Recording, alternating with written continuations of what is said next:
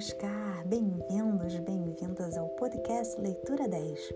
Semanalmente, em cada episódio, apresentamos uma média de 10 minutos de leitura das obras do filósofo indiano Prabha Ranjan Sarkar ou obras correlacionadas.